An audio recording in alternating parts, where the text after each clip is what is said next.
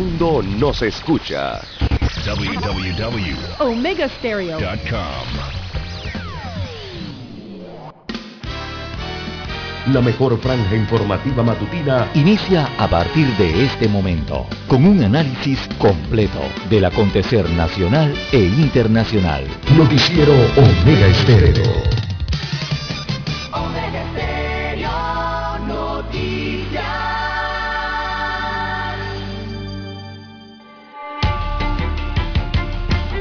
Continuación, los titulares, con los hechos que son noticias hoy.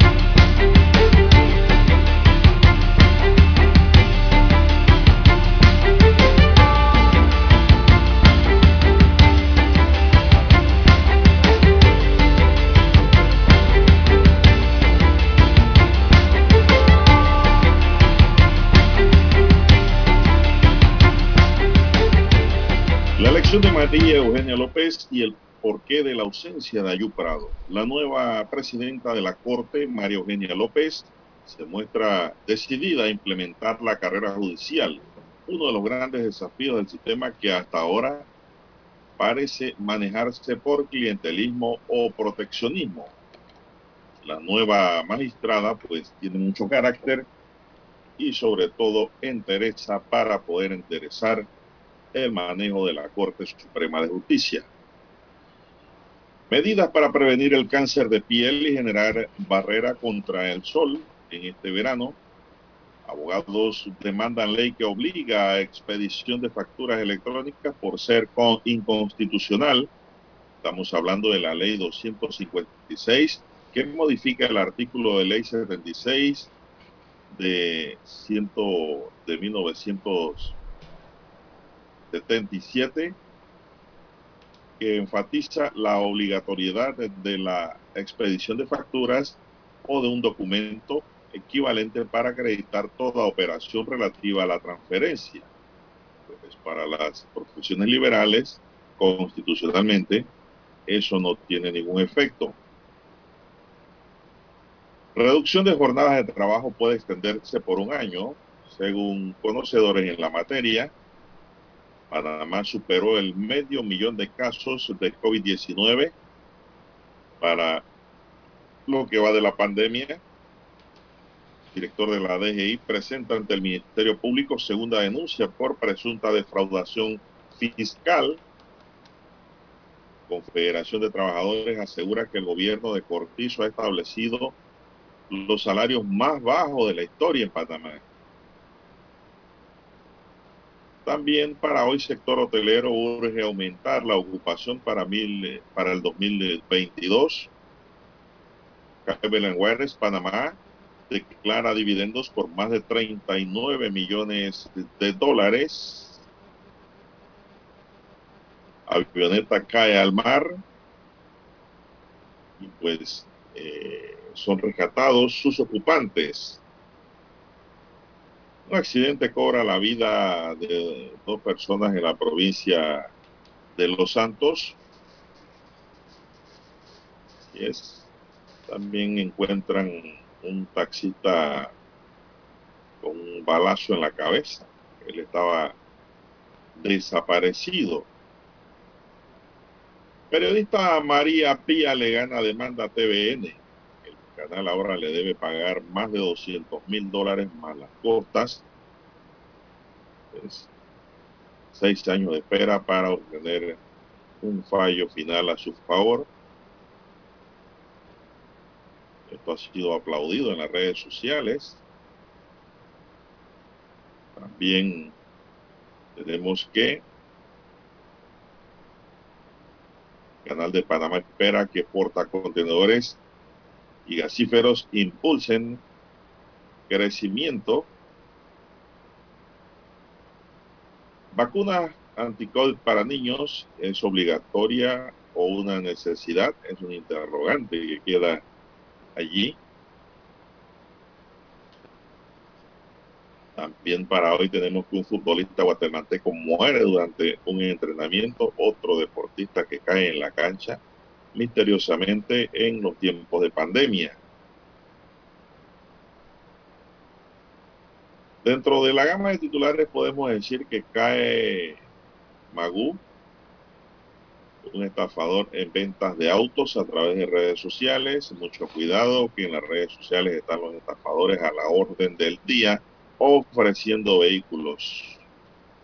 No transfieran ni un solo centavo hasta que no vea papeles y va a comprar un carro de estos. No compre alocadamente.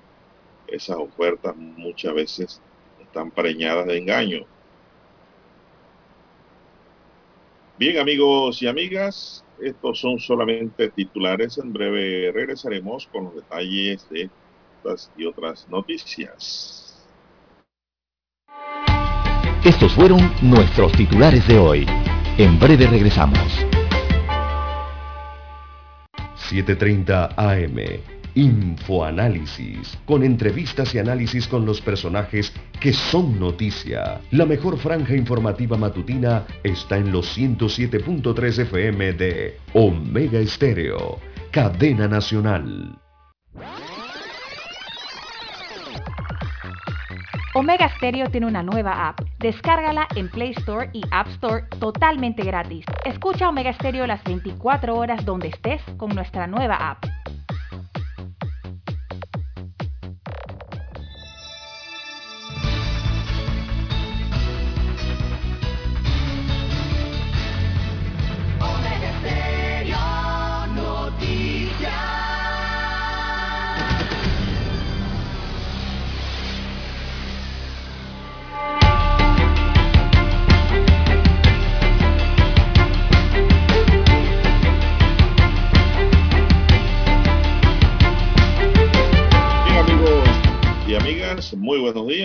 Hoy es martes 4 de enero ya del año 2022. El tiempo avanza, el reloj sigue girando, no para, no se apure para que algo le llegue rápido porque también le va avanzando el calendario. Así es. Con calma todo, a su debido tiempo, en su debido orden. En el tablero de controles está don Daniel Enrique Araúz Pinto. Don Quique Pinto, en el tablero de controles, en la mesa informativa, les saludamos. César Lara. Y Juan de Dios Hernández Sanur para presentarle las noticias, los comentarios y los análisis de lo que pasa en Panamá y el mundo en dos horas de información, iniciando la jornada como todos los días con mucha fe y mucha devoción.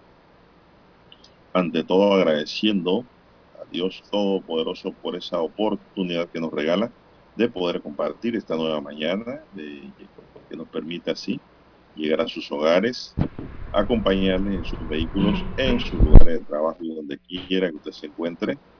Pedimos para todos nuestros oyentes salud, divino tesoro, seguridad y protección ante tantos peligros, sabiduría y mucha mi línea directa de comunicaciones, el WhatsApp, es el doble seis catorce catorce cuarenta y cinco. Ahí me pueden escribir al doble seis catorce catorce cuarenta y cinco. César Lara está en la red social Twitter y otras. Lara, ¿cuál es su cuenta? Buenos días. Buen día, don Juan de Dios. Estamos en las redes sociales en arroba César Lara R, arroba César Lara R es mi cuenta en la red social Twitter. Allí puede enviar sus mensajes, sus comentarios, denuncias, fotodenuncias, reportes del tráfico temprano por la mañana. Recuerde esos incidentes o accidentes. Bueno, usted envía información allí, eh, fotografías que le sirven al resto de los conductores para tomar mejores decisiones. Buen día a usted, don Daniel, también a todos los amigos oyentes a nivel de las comarcas, las provincias, también los que se encuentran en el área marítima de ambas eh, costas en Panamá, tanto en el Caribe como en el Pacífico. Los que ya nos sintonizan a través de su aplicación, sí, ya la han descargado, Omega Stereo. Eh, si no la tiene aún, bueno, usted la puede descargar del Android o del iOS y nos escucha a través de su eh, móvil o dispositivo móvil. También a los amigos oyentes eh, que están conectados en omegastereo.com, allí la cobertura es a nivel mundial. Y los que ya nos escuchan a través de su televisor, a través de Tigo, televisión pagada a nivel nacional. Recuerde el canal 856 en su televisor. ¿Cómo amanece para este martes, eh, don Juan de Dios? Bueno, muy bien, gracias. Muy bien, excelente. Está recorriendo trepado en el 2022. Así, hombre, don César. ¿Usted cómo está? Muy bien, don Juan de Dios, eh, yendo la temporada seca eh, ¿verdad? se vacunó. Con esta brisa. Su tercera dosis. Con esta brisa y con buena temperatura en horas de la madrugada, que es lo más importante. Es frío, ¿verdad? Se siente del norte eh, en algunas provincias y en algunos corregimientos de la República de Panamá. Bien, don Juan de Dios. Arrancamos. Bueno, vamos a entrar en materia. Panamá superó ayer lunes el medio millón de casos de COVID-19 acumulados y registró cinco nuevos fallecimientos en las últimas 24 horas. Eso es para los que dicen que el COVID no mata.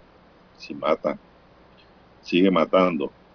Y se actualizan dos defunciones de fechas anteriores para un acumulado de 7.440 muertes, con las siete registradas ayer y una letalidad de 1.5%.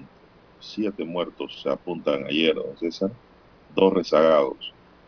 Hasta hoy se reportan en el país 500.148 casos confirmados acumulados de COVID-19 y de los cuales 1.363 son casos nuevos. Ese número es alto, 1.363 casos nuevos y eso que es un resultado reciente, el día domingo, don César. Los casos de recuperados ascienden a 476.662, de los cuales 135 son nuevos recuperados. De las últimas horas se aplicaron 9.290 pruebas para una positividad de 14.7%. Los casos activos suman ahora 16.046 hay 16.046 contagiados registrados. Hay muchos por ahí que no están registrados pensando que tienen gripe o no quieren ir a soparse para no trabajar, perdón, para no perder el día de trabajo. Eh, para no hacer el aislamiento o la cuarentena. Exactamente, sobre todo mucha gente independiente, muchos emprendedores, o César. Eh, prefieren no hisoparse porque después lo mandan a, cuarentena. Y, Exacto. Y, quieren salir de casa. Las personas no quieren estar en casa. Exactamente. Exactamente. es otro problema que ahora tenemos. Sobre todo los jóvenes. ¿ah? Se está viendo mucho esto en, los más jóvenes eh, que están por allí. Bueno, hay varias, hay gripe, hay de todo, ¿no? Influenza, de todas estas cosas. Pero lo mejor es descartarlo y la única forma de descartarlo es con los exámenes, eh, ya sea de hisopado o los otros exámenes ¿no? que se realizan para descartar si se trata de COVID-19. Eh, don Juan de Dios, y recordemos que los aislamientos en Panamá son 10 días, el aislamiento, cuando usted da COVID positivo son 10 días de aislamiento, eh, ya sea en su casa o si, bueno, le toca ir al hospital, también ahí está en aislamiento, ¿no? Eh, y Si usted es entonces eh, contacto estrecho o directo, allí sería una cuarentena de cinco días eh, como mínimo. Bueno, China dice que ellos no van a cambiar sus 15 días, Lara, porque la Omicron es mucho más contagiosa. Ellos consideran que en 15 días se van a quedar, mientras que Estados Unidos bajó los días. Sí. Los casos activos suman ahora 16.046, de los cuales 15.841 están en aislamiento domiciliario y 205 hospitalizados. Los que están en aislamiento se dividen en 15.618 en casa y 223 en hoteles. Los hospitalizados son 174 en sala y 31 en la unidad de cuidados intensivos. Va subiendo este número nuevamente, don César de la unidad de cuidados intensivos. ¿ah? Los corregimientos con mayor cantidad de casos son San Francisco con 104, Juan Díaz con 82, Rufín Alfaro en San Miguelito con 61, Bella Vista con 59 y Betania con 56. ¿Qué será, don César? Por otro lado, la operación Panavac retomó desde ayer hasta el 10 de enero la vacunación contra la COVID en los circuitos electorales 1-1 en Bocas del Toro, 2-3 eh, en Coclé, 3-1 en Colón, 7-1 en Los Santos, 8-4 en Chepo e Islas y 8-5 en La Chorrera, así como el 8-9 en Panamá Norte. La población para vacunar en estas circunscripciones, circunscripciones eh, con tercera dosis y dosis de refuerzo a partir de los 16 años es de 279.301 personas en 50 centros de vacunación y 81 salones, según la operación Panavac 19. En el circuito 1-1, a ver si tenemos tiempo, Dani, o vamos a la pausa, vamos a la pausa y voy con los circuitos interioranos. Noticiero Omega Estéreo. La mejor franja informativa matutina está en los 107.3 FM de Omega Estéreo. 5.30 AM. Noticiero Omega Estéreo. Presenta los hechos nacionales e internacionales más relevantes del día. 7.30 AM. Infoanálisis. Con entrevistas y análisis con los personajes que son noticia. De 8 y 30 a 9 y 30 de la mañana. Sin rodeos. Con Álvaro Alvarado. De lunes a viernes por Omega Estéreo.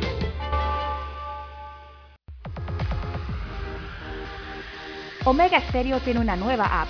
Descárgala en Play Store y App Store totalmente gratis. Escucha Omega Stereo las 24 horas donde estés con nuestra aplicación totalmente nueva. En centrales telefónicas, la casa del teléfono es tu mejor opción asesoramos y ofrecemos buena atención. Con años de experiencia trabajando para ti. La casa del teléfono, ubicados en Via Brasil y lista hermosa. La casa del teléfono, líder de telecomunicaciones. La casa del teléfono, distribuidores de Panasonic.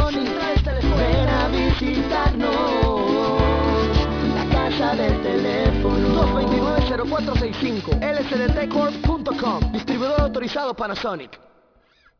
Para anunciarse en Omega Estéreo Marque el 269-2237 Con mucho gusto le brindaremos una atención profesional y personalizada.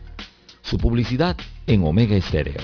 La escucharán de costa a costa y frontera a frontera. Contáctenos. 269-2237. Gracias.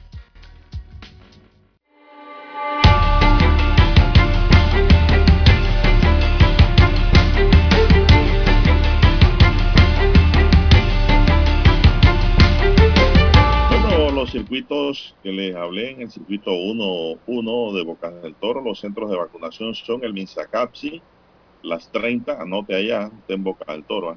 voy a repetir y y los demás circuitos. Busquen su papel, su lápiz y vamos con ello.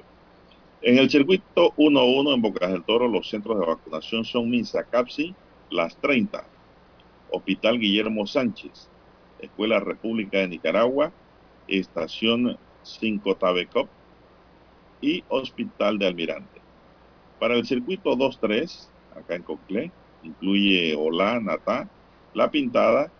Los puestos para vacunar son los centros de salud y puestos de salud del COPE, Coclecito, Olá, Bajo Grande, Las Sábanas, dice aquí. No sé si usted me corregirá, Lara, Lara ¿es la sabana o las sábanas? ¿En qué? En qué? El Caño, Guzmán, Ujú.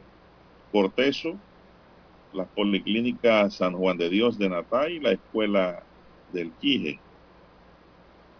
En el circuito 7.1 las tablas Pocri, Pedací, Guararé.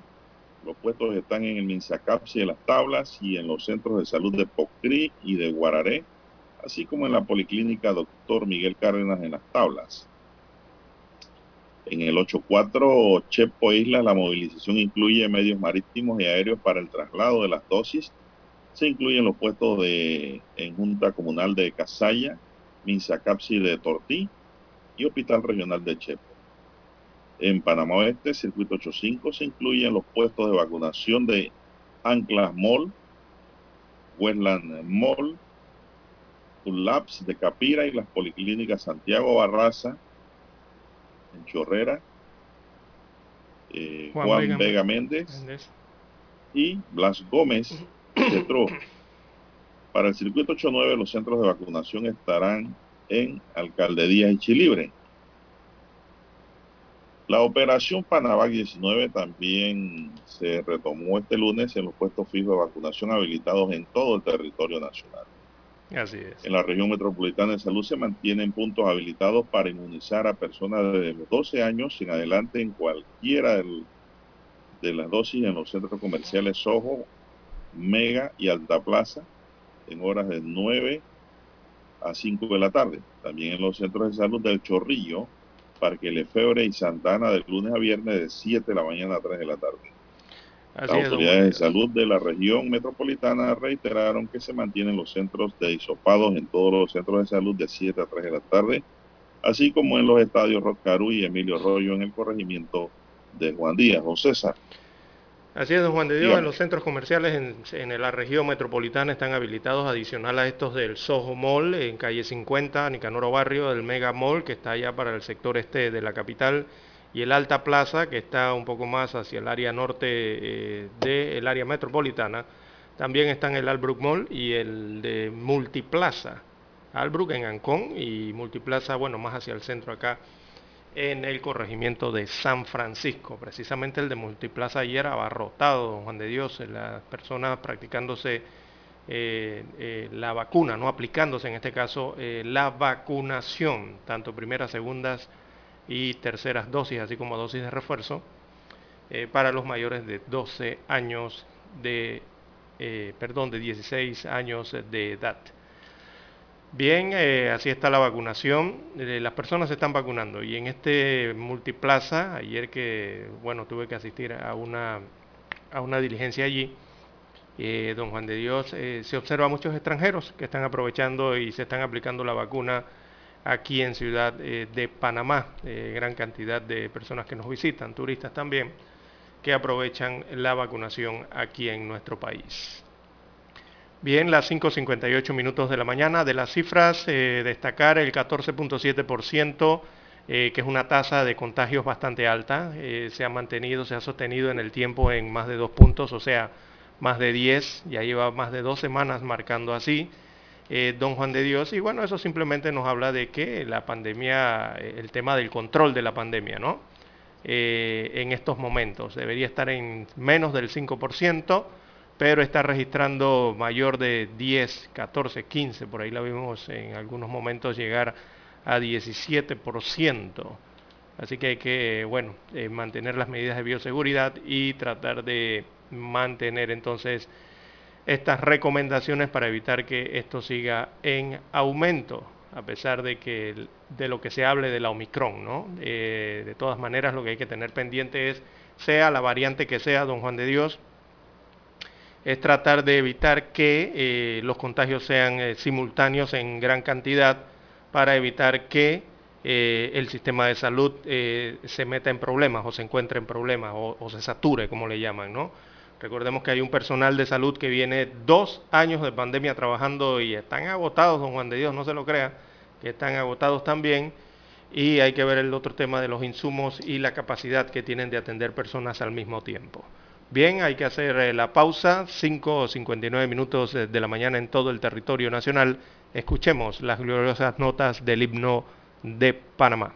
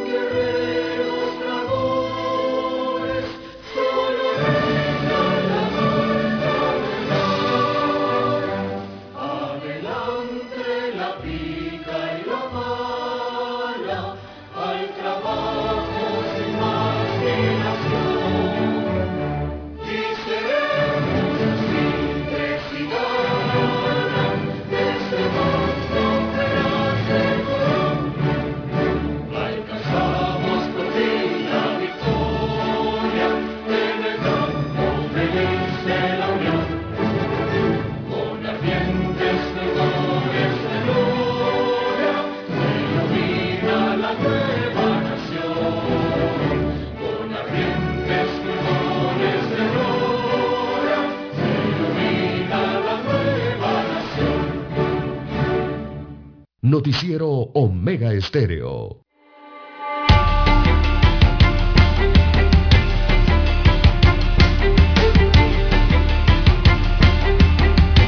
Bien, continuamos. Ya son las seis, dos minutos. Buenos días, Panamá.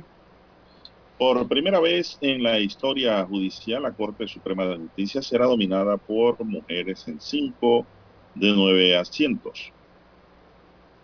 De nueve magistrados, cinco son mujeres ahora. Vestida completamente de negro en contraste con un collar de perla de varias vueltas y que llevaba al cuello, la magistrada María Eugenia López fue elegida presidenta de la entidad para 2022-2023 con siete votos a favor y uno en blanco, ni a favor ni en contra del magistrado Cecilio Sedalice. El magistrado José Prado no asistió a la votación por haber estado en contacto con una persona positiva del COVID-19, según indicó López cuando este medio indagó acerca del resultado de la votación. La ausencia de Ayú Prado causó interrogantes sobre si la razón de no comparecer se debió a la vulnerabilidad de los nombramientos interinos que él efectuó cuando presidió la Corte. En verdad, todo está interino allí a los magistrados les tomó 45 minutos la decisión. Una sin sorpresa fue pues el nombre de la magistrada ya se escuchaba en los pasillos antes de ser elegida. La nueva junta directiva estará integrada por los magistrados Carlos Vázquez y Olmedo Arrocha, elegidos por unanimidad como presidente de la Sala Tercera y vicepresidente de la Corte Suprema de Justicia y presidente de la Sala Civil respectivamente. López se muestra decidida a implementar lo que desde 2015 no se ha concretado, la carrera judicial con la que pretende que cada juez, magistrado superior y de apelaciones tome posición por los méritos que le acompañan y no por designación. Estoy 100% de acuerdo con la magistrada López, César. Los abogados litigantes queremos jueces que sean autónomos, independientes, que estén bien posesionados, que hayan ganado el cargo por concurso, por mérito, por conocimiento, por experiencia. Y no queremos estar realmente como estamos, en la interinidad. Vamos a concurso, si cuál es el temor o el miedo. En el pasado, el magistrado Ayub Prado nombró de forma interina 600 funcionarios en el sistema penal acusatorio, cargos que según López se someterán a concurso, muy, mire, mire, no lo había leído, una vez se planifique la estructura de la carrera judicial. Antes deberán resolver 30 o 40 demandas que han impedido avanzar en el proceso. Los funcionarios no deben tener miedo a la implementación de la carrera, claro que no. Lo primero es que tomen la decisión de ir a concurso, manifestó López. Para que se sienten bien en la silla, ¿no? Aquellos que ganen los concursos. Si bien hay un mensaje de que la presencia de la mujer humaniza la justicia, el reto que enfrenta una nueva junta directiva requiere más humanización. Los desafíos son internos y externos, especialmente en el rescate de la credibilidad de la Administración de Justicia en la ciudadanía y ofrecer un servicio oportuno y transparente. La Corte es un autogobierno en el que sus integrantes prácticamente administran justicia sin control o supervisión de sus pares o externos. No hay una norma que para supervisar uno a otro. En protección a su condición hay quienes sugieren que deberían establecer un régimen de autorregulación. La Corte ha sido morosa en este tema, tan es así que no se conoce de un caso en el que un magistrado de la Corte haya sido sancionado por su par. La Constitución no diseñó un mecanismo de sanción de faltas a magistrados en este organismo. Por ejemplo, si un magistrado se demora en emitir un fallo a pesar de que el presidente de la Corte tiene la facultad de sancionar, sería un acto impensable, ya que cada semana se topan en el Pleno, toman café juntos, por tanto, la nueva directiva tiene la tarea pendiente de crear un mecanismo interno que se aplique a ese propósito. Además, uno que desahogue de forma independiente y transparente las denuncias contra magistrados del Tribunal Superior o jueces de circuito. Desde la aprobación de la ley de carrera judicial no ha avanzado ninguna queja disciplinaria contra jueces o magistrados ante la ausencia del Tribunal de Integridad y Transparencia. Probablemente si se conforma sería un avance en caso de garantizar su independencia. López achacó el retraso de la implementación de la carrera judicial a la falta de presupuesto y a la ausencia del Tribunal de Integridad y Transparencia. No obstante, se mostró esperanzada en que con la provisión adicional de 15 millones de dólares que anunció el Ejecutivo para ese fin, al menos se den los primeros pasos en la formación de la estructura.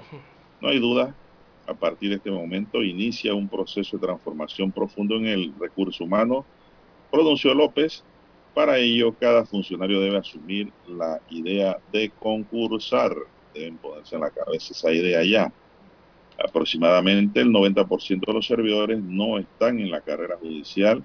Muchos tienen cinco años o más en puestos sin lograr estabilidad. Ven un futuro incierto. El régimen de carrera plasmada en la última ley, no obstante, fue diseñada por los propios regulados por sus propias reglas, lo que tiende a garantizar más corporativismo y menos excelencia.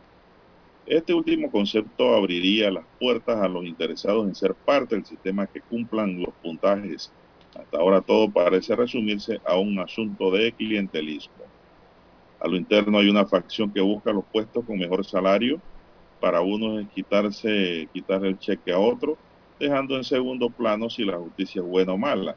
Da la impresión de que es un tema de, evaluación de, la autoridad de asignaciones sin importar mérito o moral. pocas palabras digo yo, Lara, por lo que entiendo, entonces hay una rebatiña por los salarios.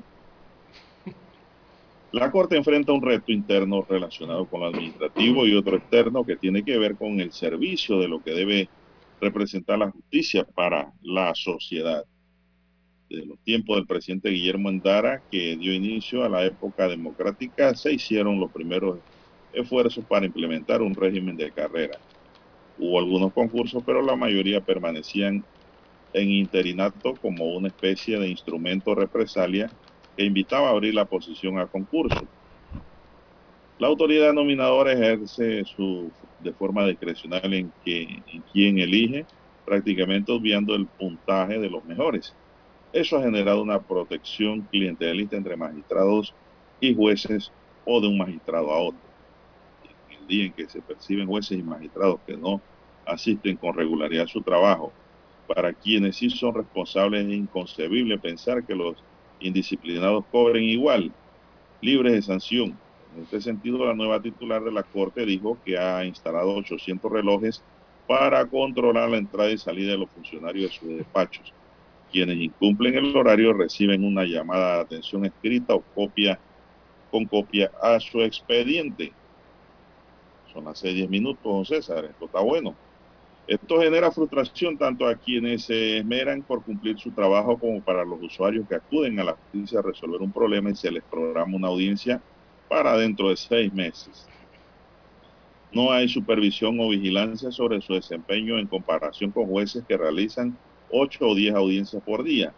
Todos los magistrados que pasan por la corte lo saben, pero cada uno tiene un árbol al que se arrima para cubrirse. El manejo del presupuesto es otro reto. Uno administrativo recién nombrado puede ganar más que un juez. Eso está mal.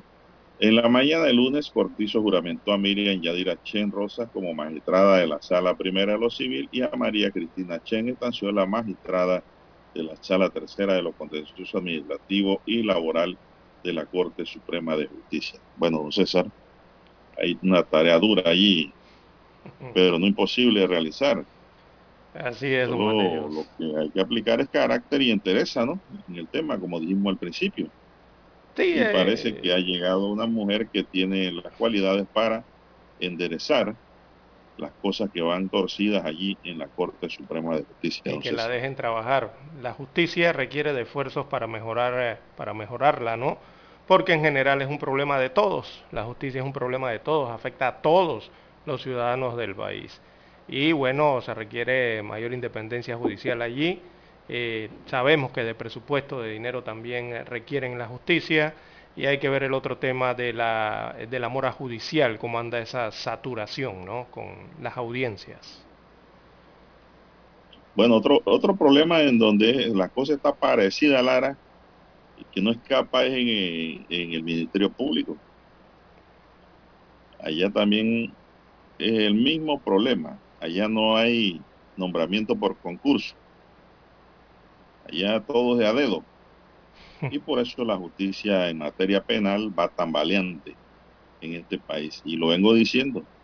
A veces un juez tiene que soltar a un ladrón, a un criminal, y todo el mundo ataca al juez Lara. Todo el mundo. Pero ¿qué pasa? Que no le queda de que la investigación está mal hecha. Exacto. Y usted no puede condenar a una persona con una investigación mal elaborada. Aunque todas las luces apunten a la culpabilidad, el juez tiene el deber de cumplir con la constitución y la ley, así como los tratados internacionales, y soltar a Barrabás, soltar al delincuente. No le queda de otra, pero todo el mundo mira al juez. Tienen que mirar es al que investiga, que es el Ministerio Público al fiscal que no hace su investigación, su trabajo de manera correcta. Allá donde, pero son situaciones que hay que corregir. Yo no sé si nombraran un procurador o ratificaran al que está, también se comprometería a hacer este tipo de, correcciones y de reparos. Así es, un sistema de evaluación que hay que... ¿Sabe por qué te digo esto, Lara? echar a andar allí.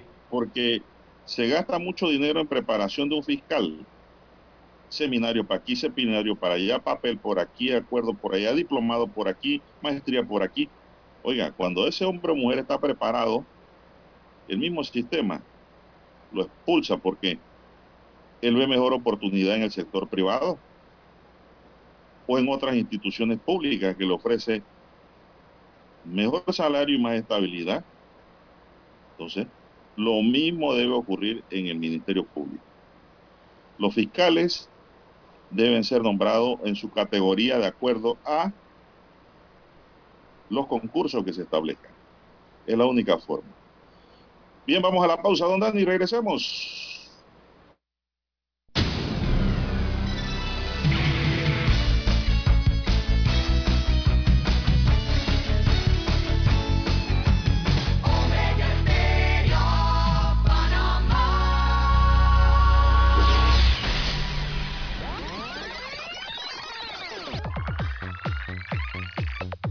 Omega Stereo tiene una nueva app. Descárgala en Play Store y App Store totalmente gratis. Escucha Omega Stereo las 24 horas donde estés con nuestra aplicación 100% renovada.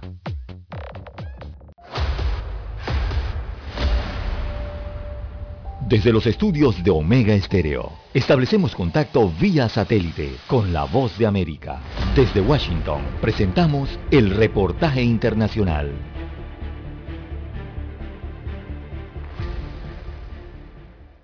La migración irregular de guatemaltecos hacia Estados Unidos registró un incremento durante 2021, aún en medio de la pandemia del COVID-19, sumando más de 57 mil retornados desde México y Estados Unidos, según datos ofrecidos por la portavoz del Instituto Guatemalteco de Migración, Alejandra Mena. Vía aérea durante el 2021 tenemos un total de 17.806 personas, conformando 184 vuelos. Vía terrestre ingresaron a nuestro país 40.600 96 personas. Jair Dabroy, analista de la Asociación de Investigación y Estudios Sociales, destaca que las cifras de 2021 deben preocupar a las autoridades. El número tan alto que continúan de guatemaltecos intentando llegar a los Estados Unidos, que nos demuestra en buena medida que no le estamos ofreciendo a buena parte de nuestros compatriotas las condiciones necesarias. Dabroy dice que la tendencia que predomina es que los migrantes guatemaltecos utilicen el servicio de los coyotes para cruzar la frontera, incluso en medio de la crisis por el COVID-19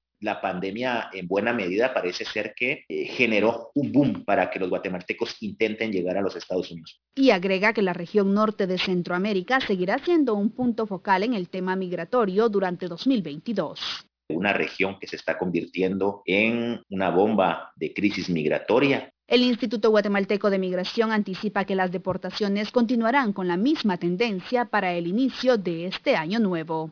Eugenia Sagastume, Voz de América, Guatemala. Escucharon vía satélite desde Washington el reportaje internacional. La mejor franja informativa matutina está en los 107.3 FM de Omega Estéreo, 530 AM. Noticiero Omega Estéreo presenta los hechos nacionales e internacionales más relevantes del día. 7.30 AM. Infoanálisis. Con entrevistas y análisis con los personajes que son noticia. De 8 y 30 a 9 y 30 de la mañana, sin rodeos. Con Álvaro Alvarado. De lunes a viernes por Omega Estéreo.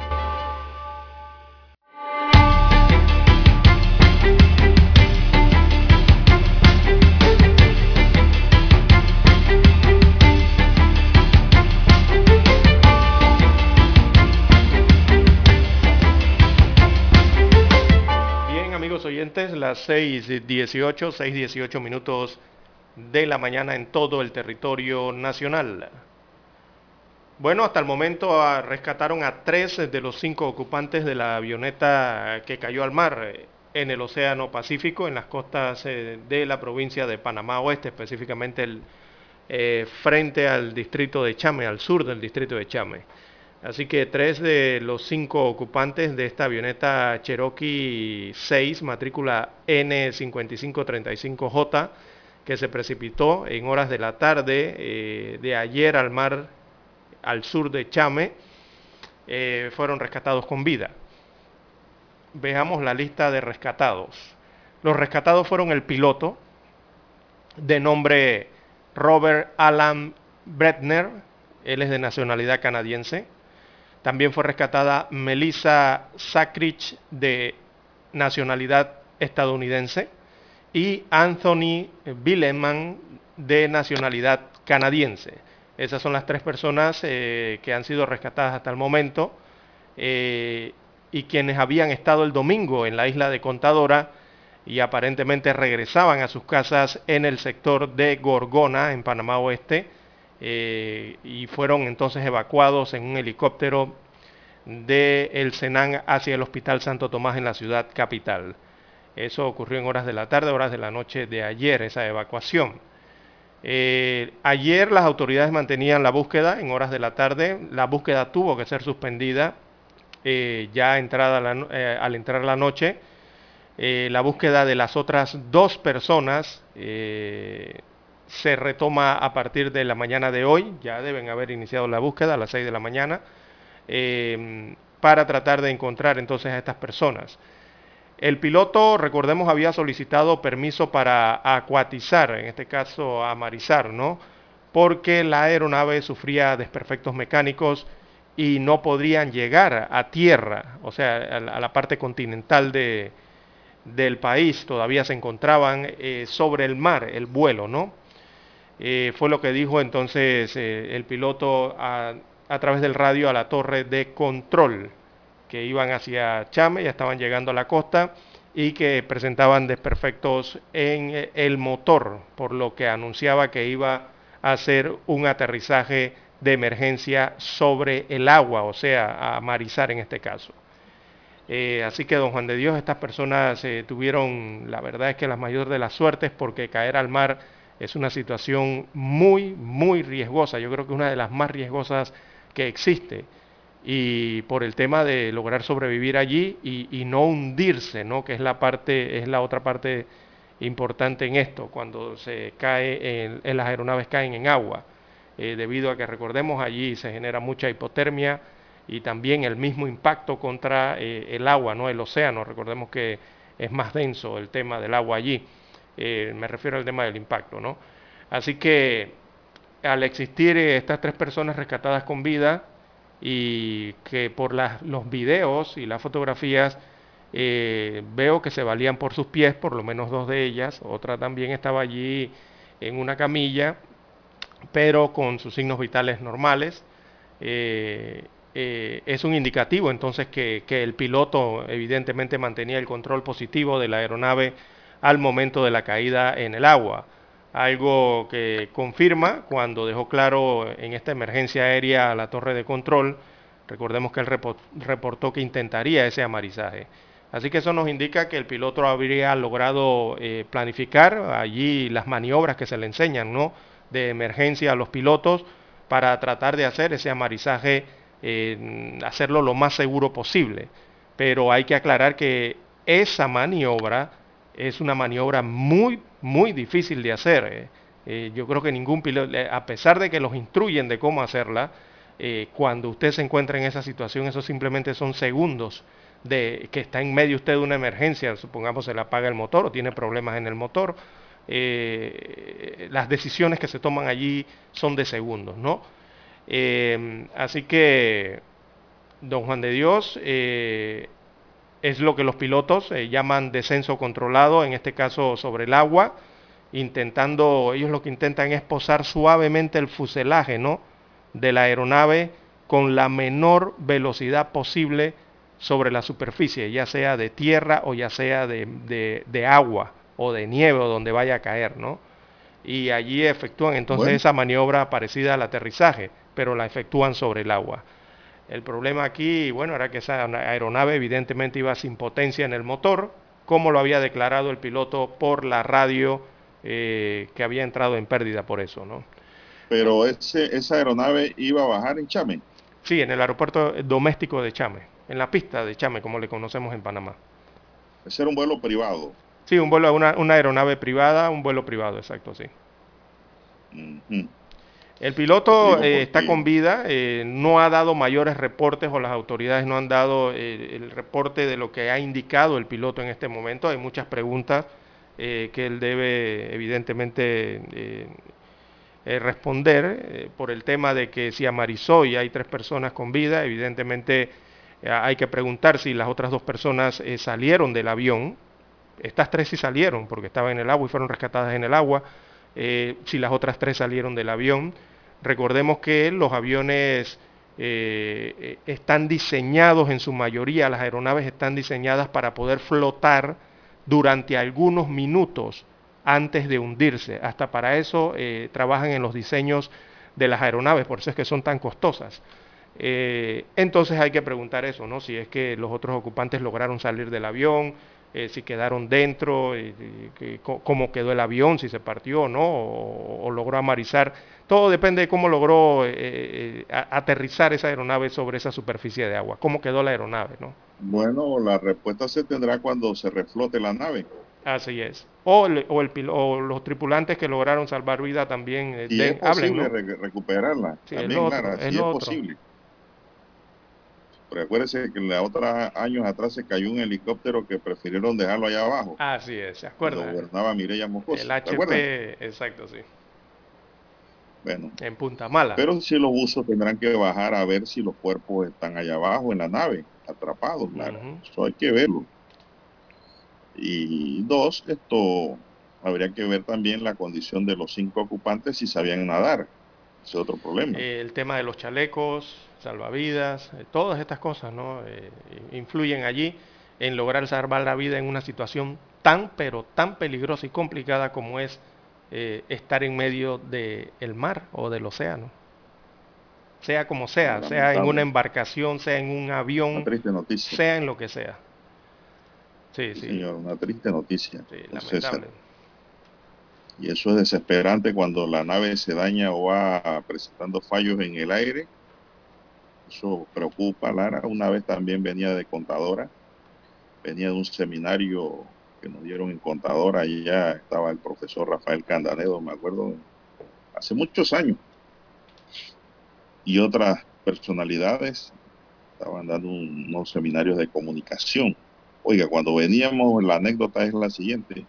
La, primero no arrancaba un motor de la nave, claro. Después lo lograron arrancar. Bueno, todo el mundo viaje. Cuando ya veníamos rumbo a Panamá, bien alto, empezó un olor a quemado. Uy, Dios mío, qué olor a quemado. Y el piloto apagó el aire acondicionado, parece, para ganar fuerza. Pienso yo, pues no soy piloto veníamos con una calor y el olor a quemado, a quemado, a quemado, a quemado, y, y la falla, el traqueteo un motor. Bueno, don César, yo venía al lado de un sacerdote. Venía conversando con el padre por cualquier cosa, ¿no? Te iba agarra- agarradito de mano. Venía ahí. hablando con el abogado. venía hablando con el abogado y, y, bueno, y él decía, mantengámonos en calma, con calma, que sí vamos a llegar, tengamos fe. Bueno, en ese tiempo se bajaba en Paitilla, Lara. Y Marcos Ángel haber quedado en Paitilla, ahí donde está ahora el mall gigantes. Así es. Bueno, cuando llegamos nos recibieron los bomberos inmediatamente porque el motor estaba que echaba humo, don César. Y ya iba a entrar en llama. Bueno, afortunadamente llegamos bien, pero eso sí con susto, con ese problema. Y eso es algo terrible, Lara, que usted se percate en el aire de que la nave tiene un problema. Wow. Sí, Una cosa los- es lo que yo le cuento ahora aquí, otra cosa es vivirla. Sí, para los pasajeros me imagino, ¿no? Eh, pero las tripulaciones de las aeronaves normalmente están capacitadas para esto cuando se presentan estas situaciones. Los pilotos eh, se- saben más No, o menos qué pilotos hacer, tienen ¿no? que tener nervios de acero. ¿Cómo no? Uf, unas decisiones en, en Cualquiera no segundos. puede ser piloto. Exactamente, tiene que tomar decisiones en segundos, ¿no? Eh, de situaciones de emergencia que puedan ocurrir con la aeronave. Eh, esto, bueno, muchos les recordará también cuando le hablan de amarizaje, eh, aquella película, ¿no? ¿Se acuerda en el río Hudson que cayó una aeronave de US Airways? eh, que conmovió al mundo, ¿no? Recordemos, pero que permitió salvar a muchas vidas la acción heroica de aquellos pilotos que cayeron allí en la ciudad de Nueva York, en el río, enfrente de la ciudad, ¿no? Eh, bueno, eh, son situaciones que se presentan, emergencias y que hay que enfrentarlas en el aire, ¿no? Sobre todo las tripulaciones, los pilotos. Bueno, hay que esperar entonces en este caso, don Juan de Dios, el reporte eh, que vaya a ser el piloto y los sobrevivientes eh, de cómo se vivió esa situación y, cómo eh, fue la situación cuando ya estaban sobre la superficie del mar. Bien, don Dani. vamos a hacer la pausa, don César. Ya le dije que por eso cuando yo veo esas películas, Lara, problemas en la aeronave, a uno le viene eso a la cabeza de los momentos terribles que eso representa y el peligro en donde todo el mundo está calladito, Lara, un silencio sepulcral se vive en esos momentos en una aeronave. Eh, así eh, es. Bueno, yo conversaba en estos días con un piloto y me dice, hombre, accidente de tránsito hay más en la carretera que en el aire. Hay menos peligros en el aire que en la carretera, me decía este piloto. Es cierto. Yo le preguntaba, ¿no?, sobre los accidentes. Sí, me decía que más seguro era siempre el aire que las carreteras. Modo de vernos la situación. Vamos a la pausa, don Dani, para actualmente es cierto. Infoanálisis. De lunes a viernes, de 7 y 30 a 8 y 30 de la mañana por los 107.3 FM de Omega Estéreo. Con Guillermo Antonio Adames, Rubén Darío Murgas y Milton Enríquez. Infoanálisis, el programa para gente inteligente como usted.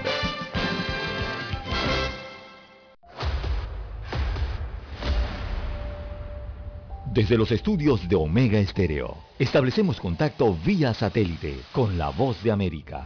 Desde Washington, presentamos el reportaje internacional.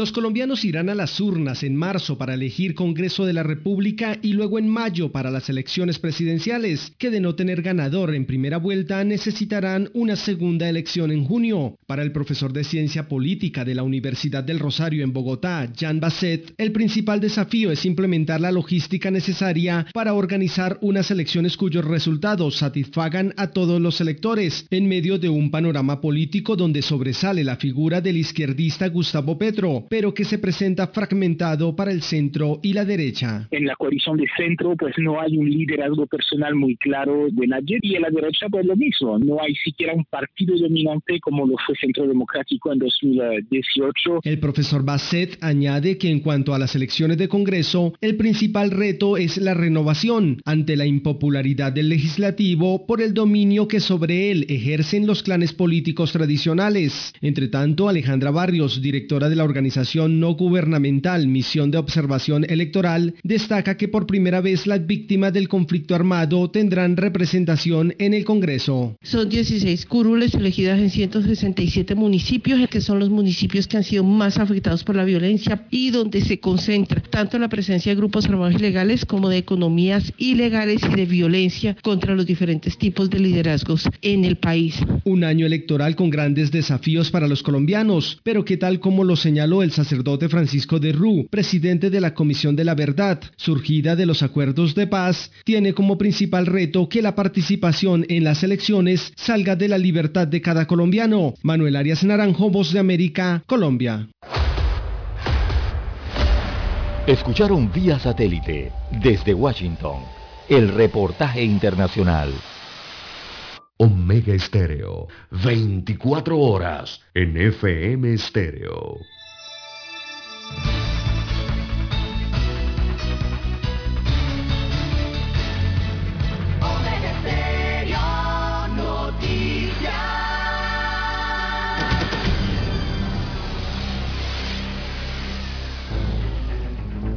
Las noticias impresas en tinta sobre papel. Con ustedes.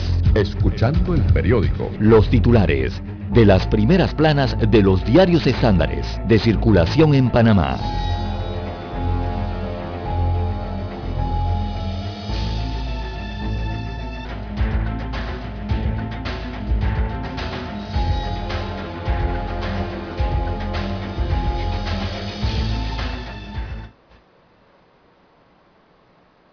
La elección de María Eugenia López y el porqué de la ausencia de Ayub Prado, la nueva presidenta de la Corte Suprema de Justicia, María Eugenia López, se muestra decidida a implementar la carrera judicial, uno de los grandes desafíos del sistema que hasta ahora parece manejarse por clientelismo o proteccionismo. Daciel Acevedo dice hay que estar en el poder para cambiar el poder. La experta en sostenibilidad y responsabilidad social conversó con la decana La Estrella de Panamá sobre su camino como una de las mayores líderes mujeres en el mercado. Medidas para prevenir el cáncer de piel y generar barreras contra el sol. La mayoría de los cánceres de piel son provocados por la exposición excesiva a los rayos ultravioleta, UV, que provienen del sol, por lo que expertos recomiendan utilizar bloqueadores y tomar las medidas necesarias. Abogados demandan ley que obliga a la expedición de facturas electrónicas, la ley 256 enfatiza la obligatoriedad de la expedición de facturas o de un documento equivalente para acreditar toda operación relativa a la transferencia. Reducción de jornadas de trabajo puede extenderse hasta por un año.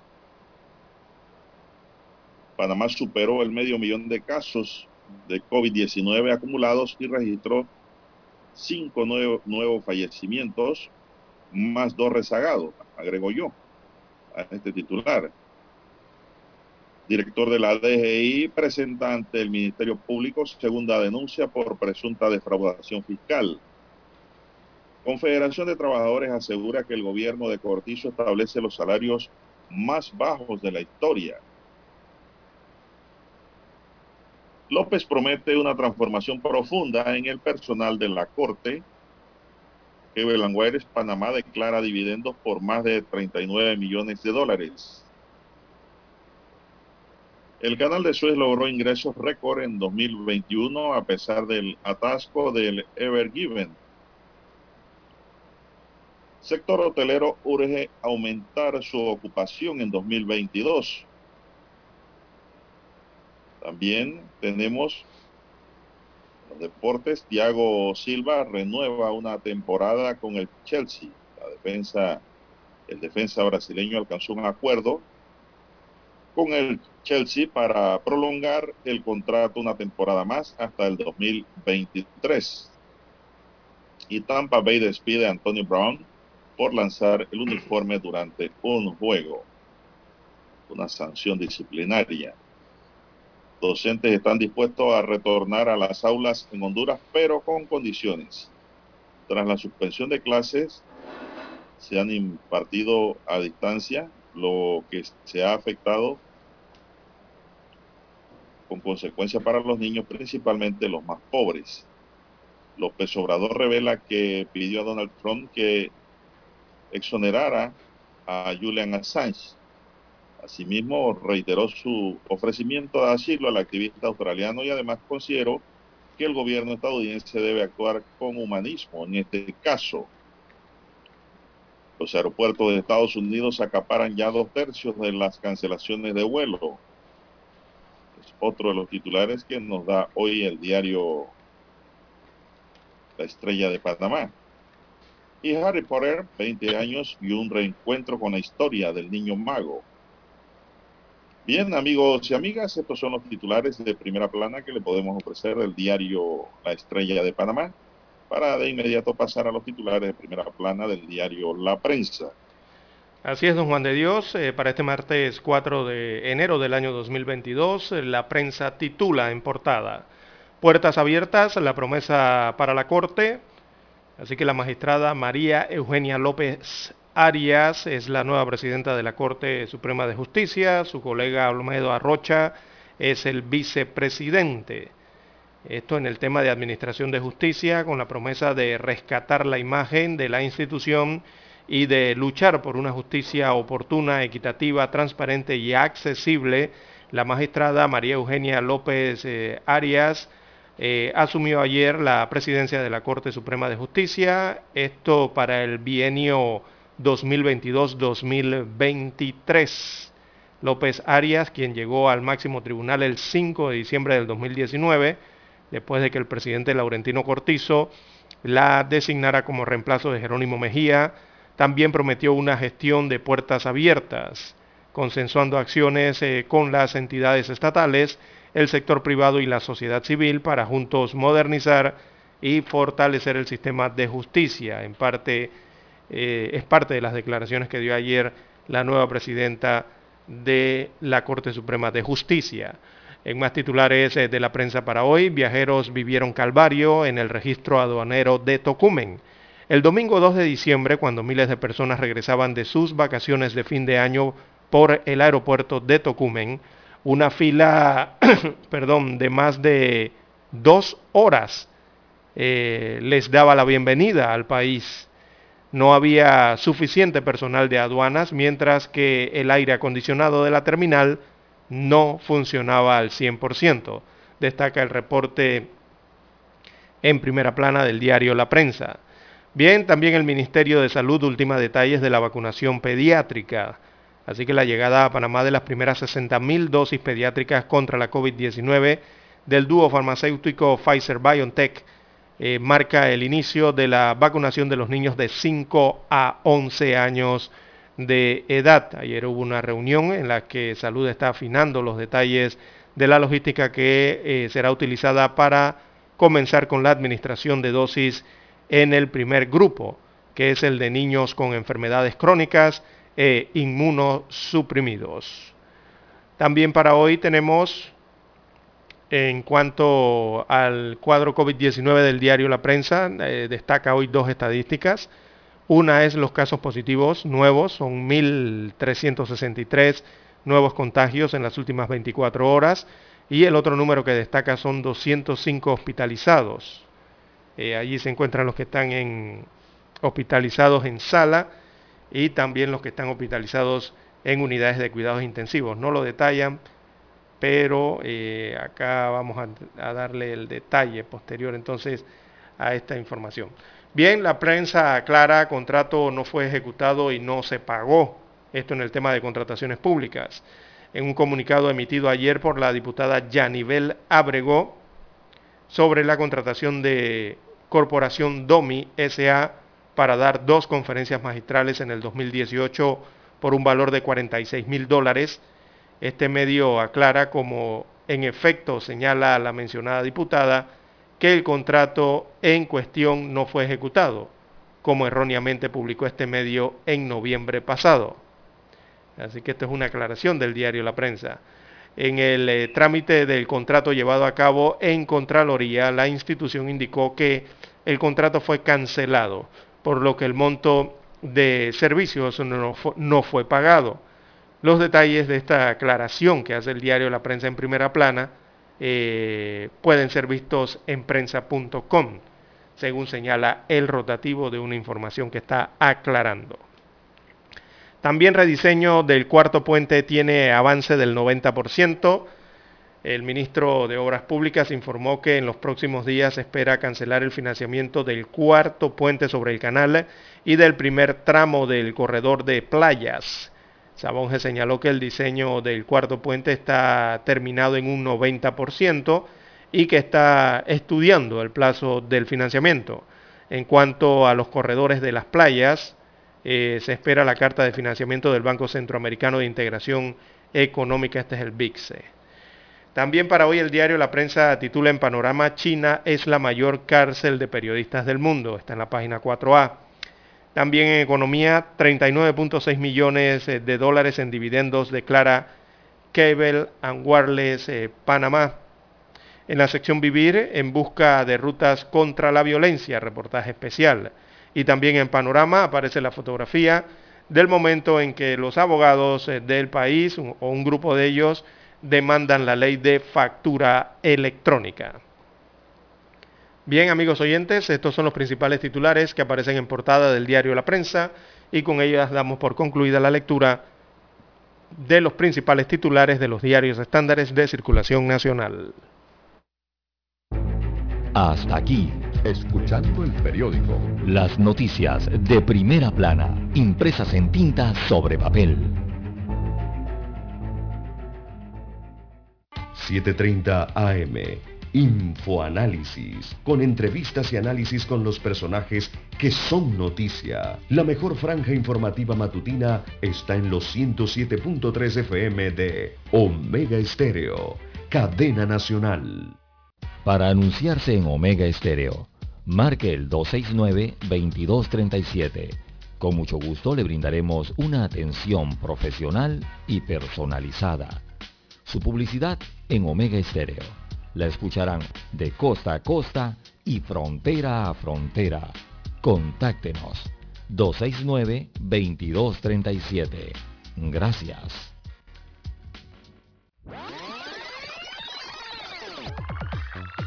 Omega Stereo tiene una nueva app. Descárgala en Play Store y App Store totalmente gratis. Escucha Omega Stereo las 24 horas donde estés con nuestra nueva app.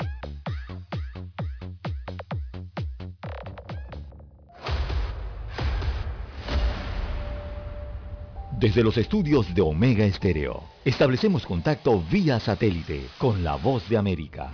Desde Washington, presentamos el reportaje internacional.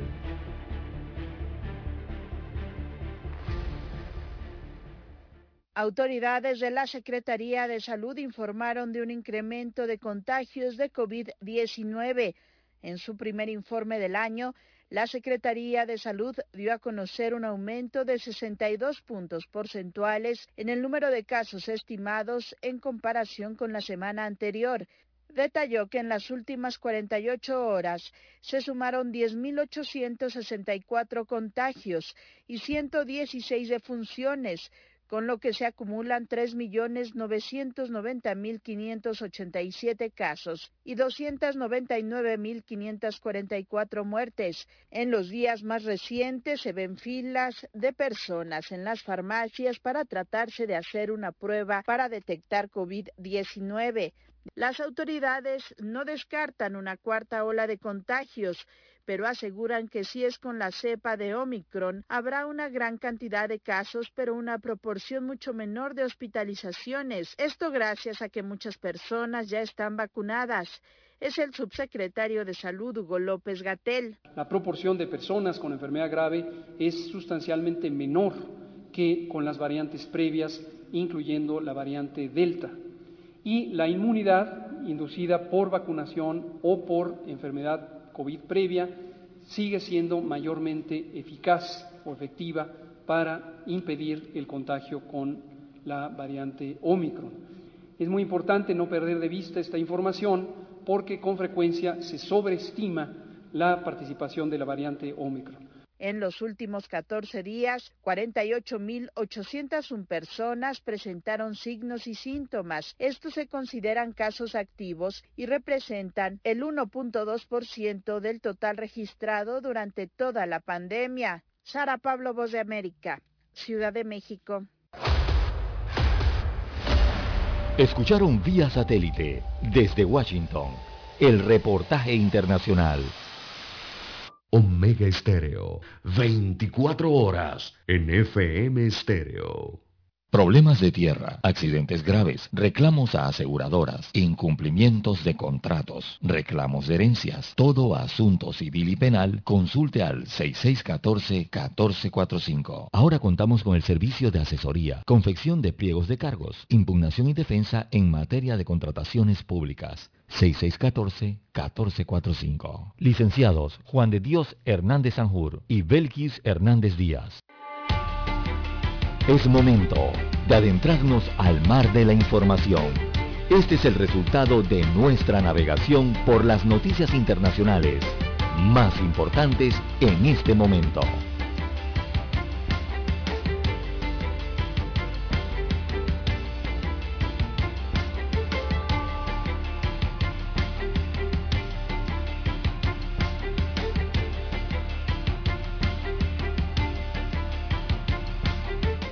Bien, amigos oyentes, las 6.49 minutos de la mañana en todo el territorio nacional.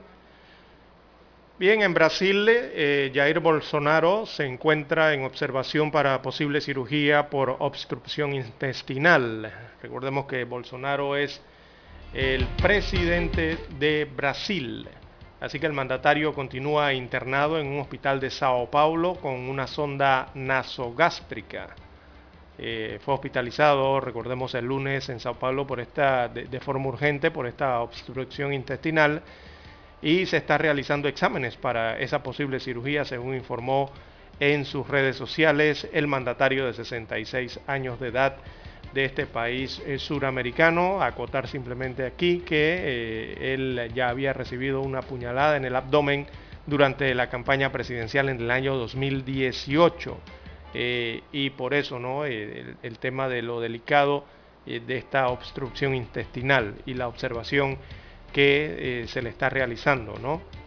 tiene una, sonda nasogástrica, le están realizando exámenes para esa posible cirugía de obstrucción interna en la región abdominal.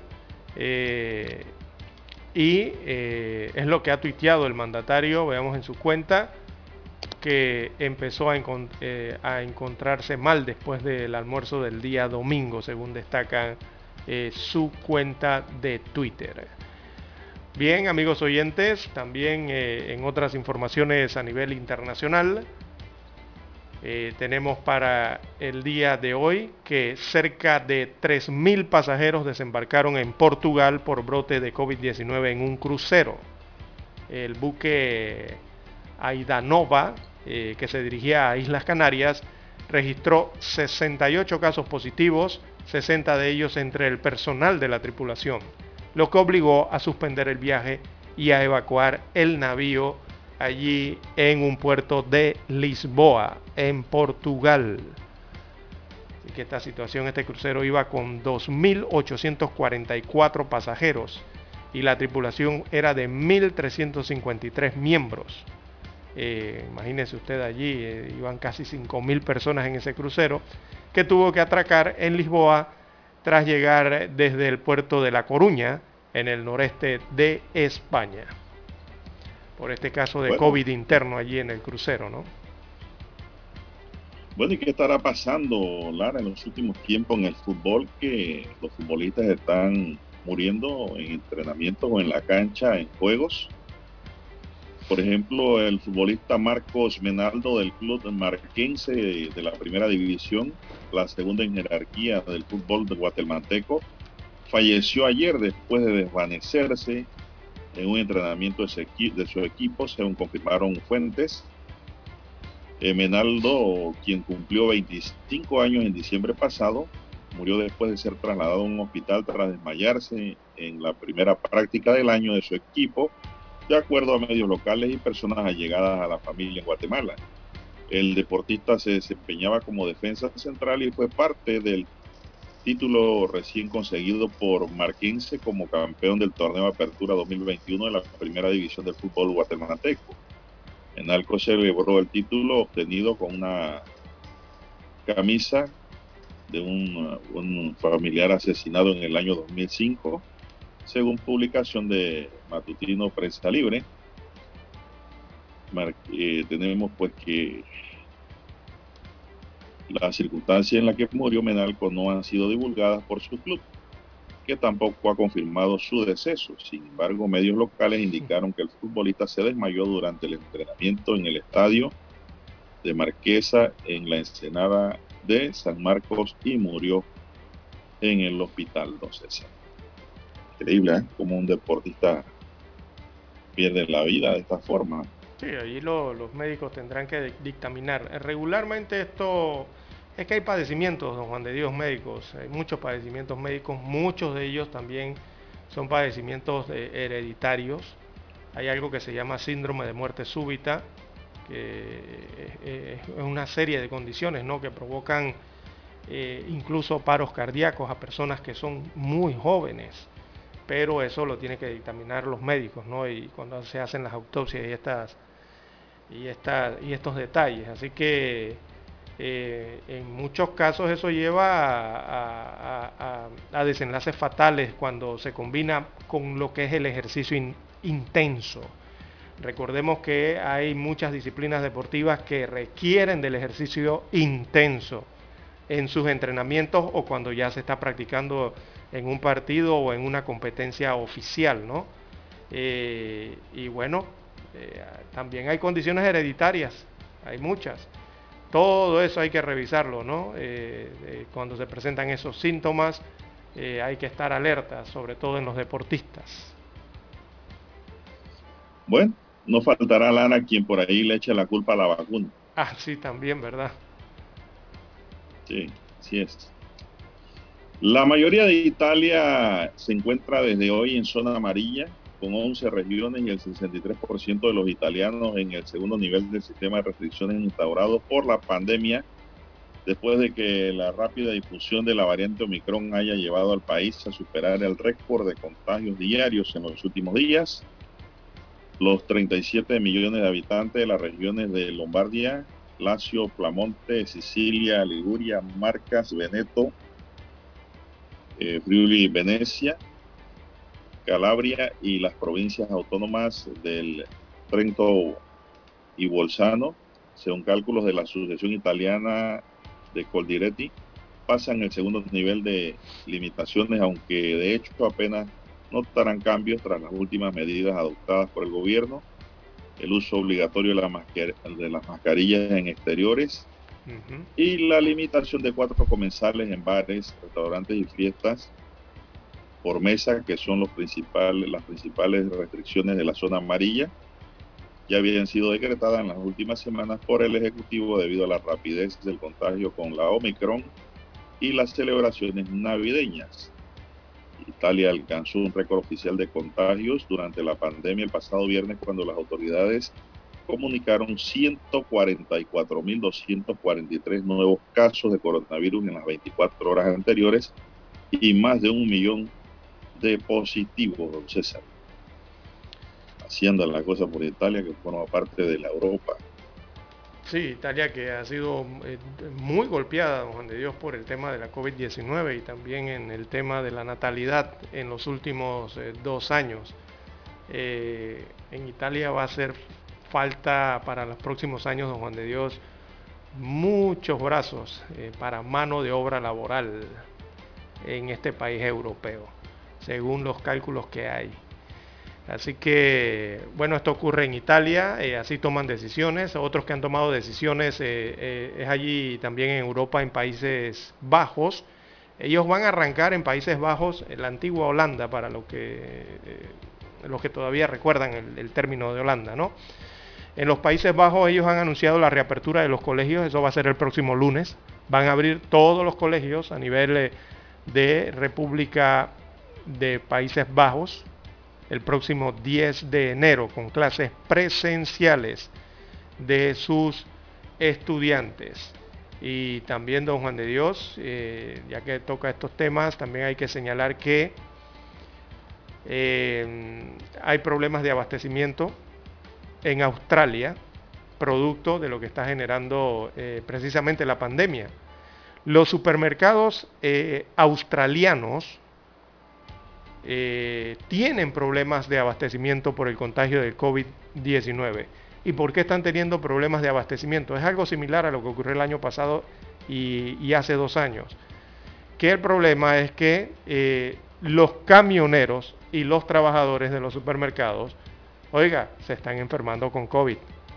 Y esas son bajas, eh, bajas laborales, ¿no? En este caso, en el sentido de que no están yendo a trabajar por mantener el tema de los aislamientos y cuarentenas. Entonces, eh, muchas personas están realizando compras motivadas por el miedo también allá en Australia, lo que está provocando aún más el desabastecimiento de los comercios en este país en el Pacífico.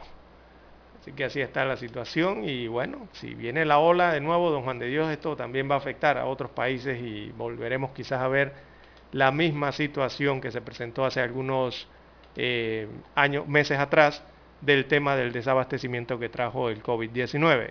Hay que ver cómo se desarrolla en esta ocasión con una variante eh, que es más contagiosa, pero que lleva menos al tema de las salas y a las unidades de cuidados intensivos. Bueno, en esa línea, don César, de enfrentar el COVID, la Administración de Alimentos y Fármacos de Estados Unidos, FDA, por sus siglas en inglés, aprobó ayer el uso de la vacuna de refuerzo contra la COVID-19 de Pfizer BioNTech para los menores de entre 12 y 15 años al considerar que los beneficios son mayores que los riesgos. Los beneficios de una dosis de refuerzo de Pfizer para proveer protección continuada contra la COVID-19 y sus posibles consecuencias asociadas de hospitalización y muerte son superiores a los riesgos potenciales en individuos de entre 12 y 15 años, indicó la FDA en un comunicado. Además, el ente gubernamental también acordó el tiempo mínimo que debe pasar entre la pauta completa de la vacuna de Pfizer y la dosis de refuerzo, que ahora será de solo cinco meses, y aprobó el uso de las dosis de refuerzo en algunos niños de entre 5 y 11 años con diferencias en el sistema inmunitario. Bueno, Clara, lo que hay que resaltar aquí, mire lo que dice la FDA de los Estados Unidos. ¿ah? A ver. Mucha atención. Panamá le hace mucho caso a la FDA, recordemos, atención. Bueno, ellos la aprueban entre 12 y 15 años. El refuerzo. Al considerar, al considerar que los beneficios son mayores que los riesgos. ¿Qué quiere decir esto? Que hay riesgo, Lara, también. ¿No? Ahí es donde viene la queja de los antivacunas. que dicen que las vacunas son ensayos, pero la FDA dice que hay más beneficios que riesgos. ¿Qué significa eso de, la, de, riesgo, Lara? Que alguien puede morir. Sí, claro, está dentro de la... Versus cuántos se van a salvar por la vacuna. Hay que hablar las cosas como son. Así es. Bueno, y Cuando ellos... hablamos de riesgos. Sí, y en los Estados Unidos evidentemente tienen enfrente el año escolar ya y esa disposición es evidentemente por esto, ¿no? Por, para que vuelvan a las clases eh, los muchachos después de las vacaciones eh, de fin de año. Eh, recordemos que en los Estados Unidos la última récord que batieron fue en 24 horas, don Juan de Dios, 400 mil casos de, de COVID-19 eh, en el último, eh, en el último récord en 24 horas que han tenido. En, esta, en este país las hospitalizaciones también aumentan en el país del norte. Esta es la hora. 7 AM. 7 horas. Omega Estéreo, 40 años con usted en todo momento. El satélite indica que es momento de nuestra conexión. Desde Washington vía satélite y para Omega Estéreo de Panamá, buenos días América. Buenos días América, vía satélite desde Washington.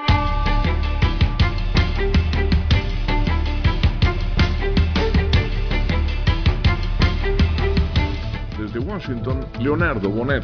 La Administración Estadounidense de Alimentos y Medicamentos recomendó la vacuna de refuerzo Pfizer BioNTech para adolescentes. La decisión, no obstante, debe ser ratificada por los Centros para el Control y Prevención de Enfermedades. En Estados Unidos se reportaron durante la última jornada más de 418 mil nuevos contagios por coronavirus, la cifra más alta reportada en un solo día de acuerdo al registro del Departamento de Salud. Ante el incremento de la curva en alza, la Administración de Alimentos y Medicamentos, FDA por sus siglas en inglés, recomendó la colocación del refuerzo de la vacuna Pfizer BioNTech en adolescentes entre 12 y 15 años de edad. José Pernalete, Voz de América, Miami. Una nación centroamericana se suma a la lista de las que han reforzado las medidas de prevención en fronteras ante la rápida propagación de la más reciente variante del coronavirus. A partir del 10 de enero se estará solicitando prueba negativa PCR o antígeno, así como el carnet de vacunación para todos los extranjeros que deseen ingresar a Guatemala vía aérea y vía terrestre. Esta es la nueva disposición de autoridades en un intento por evitar el ingreso de la variante Omicron al territorio guatemalteco. Anteriormente solo se exigía la prueba negativa, pero ahora los extranjeros deberán presentar también su constancia de que están completamente vacunados. Eugenia Sagastume, Voz de América, Guatemala.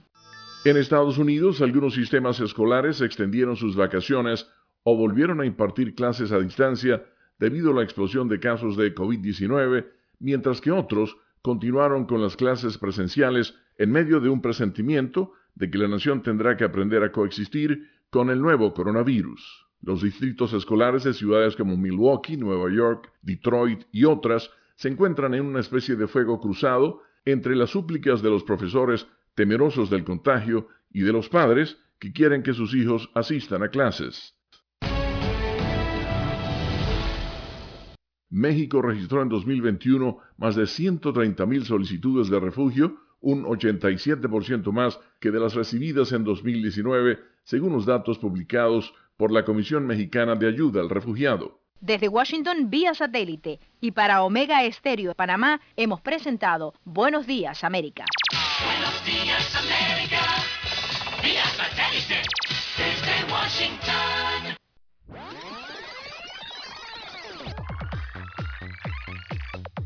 Omega Stereo tiene una nueva app. Descárgala en Play Store y App Store totalmente gratis. Escucha Omega Stereo las 24 horas donde estés con nuestra aplicación 100% renovada.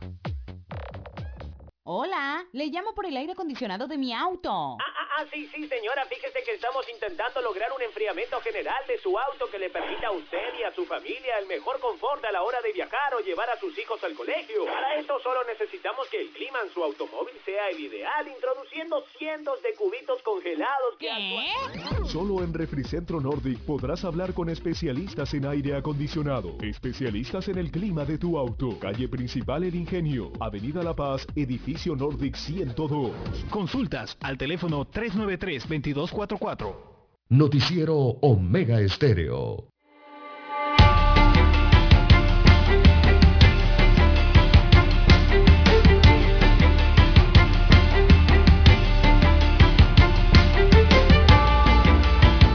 Continuamos. Están en sintonía de Omega Estéreo, cadena nacional, con su noticiero, el primero con las últimas, un noticiero diferente para gente pensante con la noticia comentada, ¿verdad? Mi línea directa de comunicación, téngala ahí, es el WhatsApp doble seis catorce catorce cuarenta y cinco. Gracias por comunicarse con nosotros a través de mi WhatsApp. César Lara está en su Twitter. Lara, ¿cuál es su cuenta? Arroba César Lara R es mi cuenta en la red social Twitter. Twitter eh, recuerde, arroba César Lara R. También es la misma para el Instagram. Allí envía sus mensajes, sus comentarios, denuncia, foto, denuncia, reporte del tráfico a esta hora de la mañana. Dos demandas de inconstitucionalidad contra la ley 256 del 26 de noviembre de 2021 que establece la obligatoriedad de la factura electrónica para profesionales fueron presentadas en la Corte Suprema de Justicia ayer. El Colegio Nacional de Abogados, el Movimiento de Contadores Públicos, la Federación de Asociaciones Profesionales de Panamá presentaron una de las demandas de inconstitucionalidad. La otra fue presentada por el jurista Roberto Ruiz,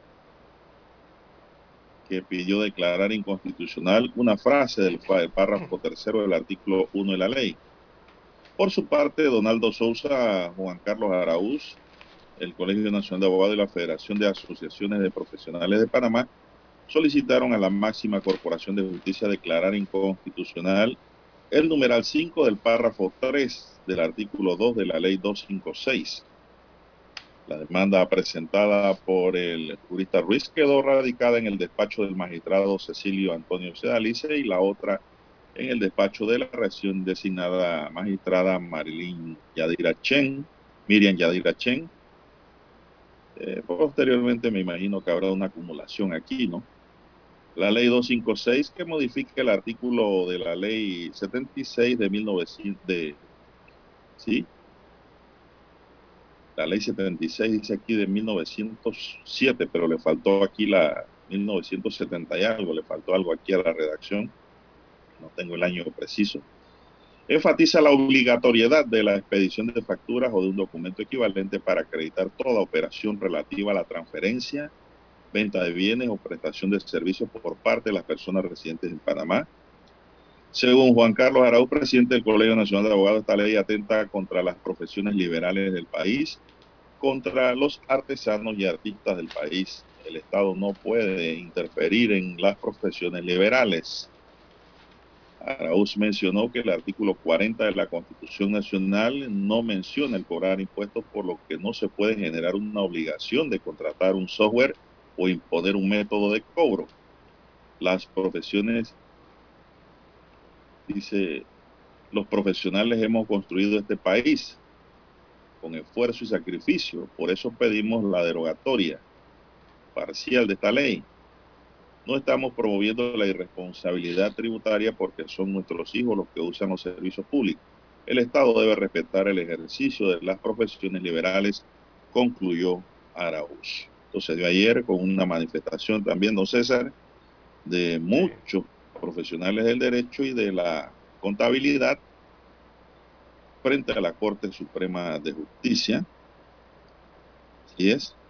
Y como si fuera poco, pues eh, ayer eh, los inspectores de tránsito se fueron allá a tenerle boleta a todos los que estaban allí estacionados cerca. ¿Qué le pasa al tránsito, hombre?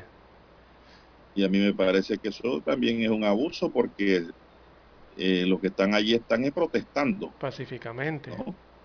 Pacíficamente.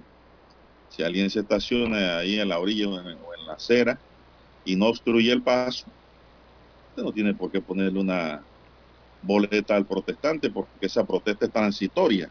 No es que usted está dejando el carro ahí y se está yendo, abandonando el lugar. Y eso es para los que dicen que no, que no hay que violar las normas. No, ahora no hay que violar las normas, pero cuando dejan el carro ahí, se van a hacer sus diligencias a los tribunales y encuentran la boleta pegada en el carro, las boletas tipo chicle, entonces sí se quejan. Que no se debe multar, menos por una protesta. Entonces, en un lugar donde no hay estacionamiento. Es un abuso. El tránsito ahí, tanto de la policía como los azules, creo que abusaron pero eh, no sé, y eso está en, en, las jefaturas, Lara, en las jefaturas que son las que tienen que dar las directrices de lo que se va a hacer y lo que no se va a hacer. Los de abajo son, como quien dice, las hormigas que hacen el trabajo, los que no tienen rango, pero los de arriba son los que deciden qué van a hacer y qué no van a hacer, y parece que no, no tienen claro el tema. Ahí no había que boletear a nadie, si eso era una protesta transitoria de una hora, cuando más. Los abogados se iban a retirar después que presentaran su demanda. que ganan el gobierno con boletear a la gente en ese sentido? Ya le están pidiendo al gobierno que anule todas esas boletas por injustas, porque el derecho a protesta existe. No cerraron vías, los carros no obstruían el tráfico, Exacto. no sé por qué razón o motivo tú vas a boletear. No tiene sentido lógico.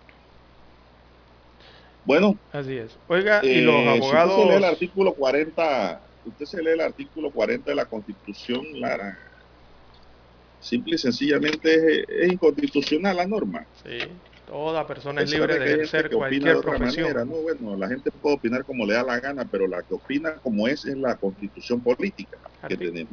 Un artículo que corto. dice en su parte final, no se establecerán impuestos o contribución para el ejercicio de las profesiones liberales y de los oficios y las artes. Esto no solo es de los abogados, Lara.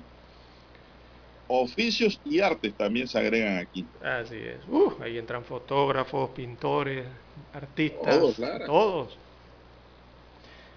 Es, ese tema, liberales. sí, exactamente. Mire que ahí entra hasta el tema este de, de que aquí en Panamá es increíble, aquí hay parques públicos que están administrados por empresas que han sido concesionados, en este caso, oiga, y que le cobran a, a los fotógrafos por ir a tomar fotografías.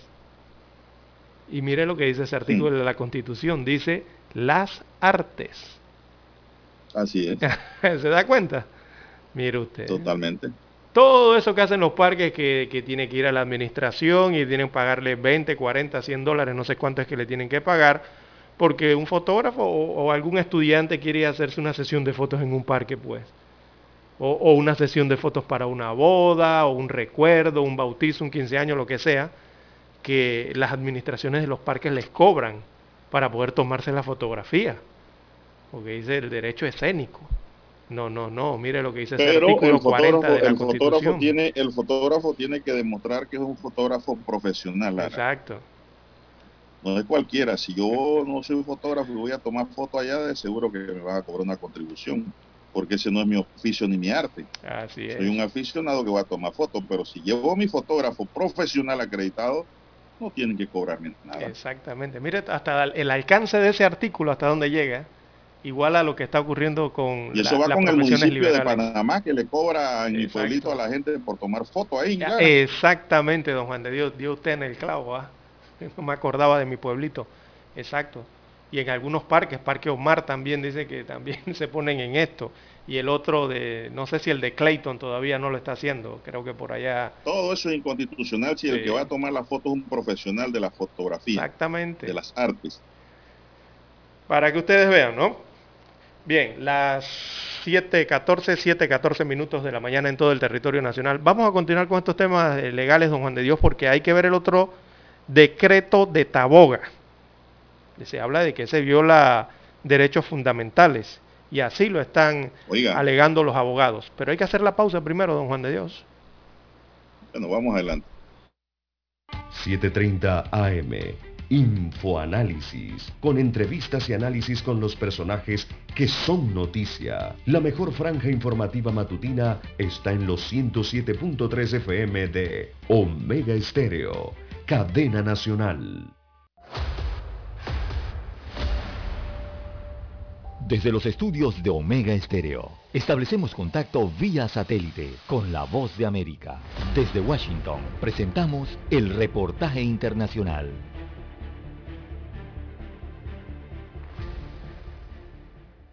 Pese a los discursos triunfalistas del oficialismo, la educación que se imparte en Nicaragua registra desde hace varias décadas los niveles de calidad más bajos de la región, específicamente en materias como ciencias, matemáticas y lectura, según los resultados del estudio regional comparativo y explicativo de la Organización de las Naciones Unidas para la Educación, la Ciencia y la Cultura UNESCO, publicado en noviembre del año pasado y que urgió al país a desarrollar un plan educativo según los datos, Nicaragua registró un retroceso de 8.39 puntos porcentuales en relación a la calificación obtenida en la evaluación previa realizada en el año 2013. Lesbia Bermúdez de la Unidad Sindical Magisterial explicó que en la práctica esto implica que los estudiantes de primaria aprenden a leer pero carecen de estrategias de lectura y no son capaces de decodificar, reflexionar ni evaluar lo que leen y peor aún que el gobierno carece de una estrategia de educación apropiada para los estudiantes Prácticamente desde que el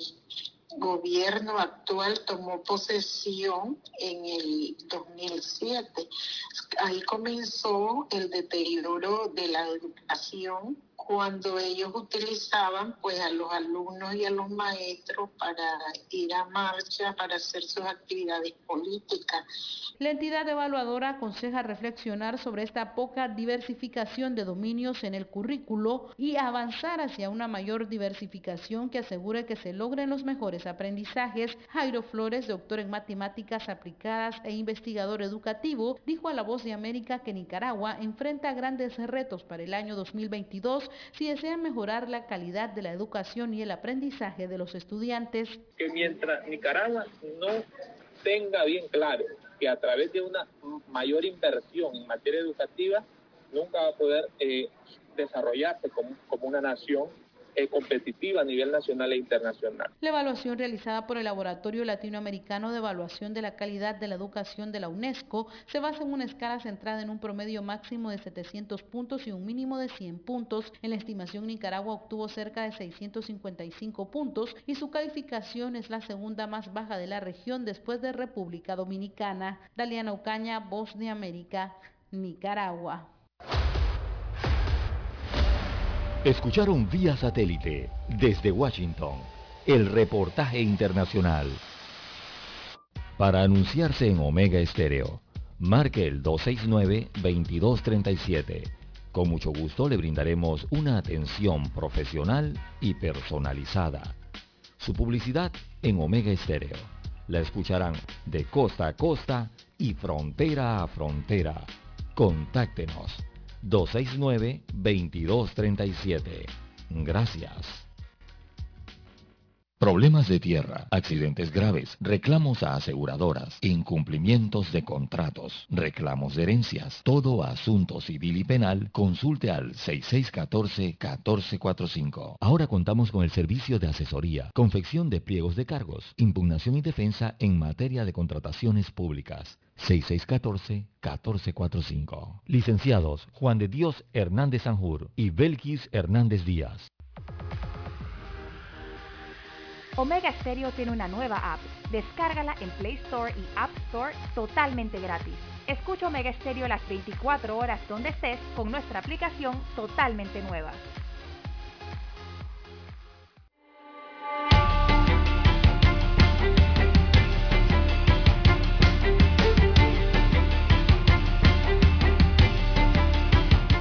Bien, señoras y señores, bueno, don César, ayer se registró el sensible fallecimiento del colega Rafael Rodríguez. Esto que se dio en horas de la mañana. Eh, La noticia corrió pues a través de las redes y luego ya al mediodía fue noticia confirmada. Cuando el propio diario El Siglo pues la dio a conocer, ya que él trabajó muchos años ahí, inclusive fue jefe allí en el siglo. Ahí trabajó muchos años manejando lo que es la parte policiva y la crónica roja. Un experto en la materia, don César. ¿Verdad? Nos sorprende el fallecimiento de este periodista que se ha ido tan joven, porque la edad que tenía no era para acabarse así. Pero bueno, así es la vida, de pronto se apaga, ¿no? Así que este espacio no le queda más que desearle paz a su alma y fuerza y resignación a sus familiares. ¿Usted lo conoció, don César? Sí, claro, al amigo Rafael, eh, en la- en- en- nos conocimos en, en el trabajo diario, ¿no? El, el- el reportero de calle, calle. el reportero de calle, Reportero que de es calle, donde se conoce siempre. uno en esta profesión. Eh, Sudando la, como quien dice, el saco. Exacto, y buscando la noticia, eh, confirmando las noticias, ¿no? Eh, eh, y muy buen amigo, el amigo eh, Rafael, una lástima lo que ha ocurrido, la verdad es que duele mucho, ¿no? Saber que un amigo periodista una- una le ha ocurrido esto, sobre tenía- todo por la edad que tenía, es un joven todavía, Sí, un adulto joven, Sí. dentro de la Eh, adultez una joven, ¿no? cualidad que tenía don César, una cualidad que le conocía a Rafael es que no era egoísta. La mayoría de los periodistas son egoístas con sus fuentes. O cuidando Él la no. primicia, Él te daba el dato. Así es, Si tú hablabas con él, él era una persona muy callada también, ¿ah? sí, reservado. muy reservado, pero muy buena gente, Rafa. Lástima que se nos ha ido. Así es.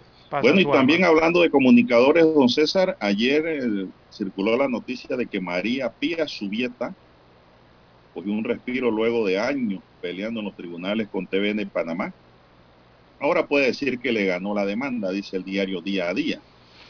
Si la presentadora de noticias esperó seis años para lograr que TVN le pague 211 mil dólares.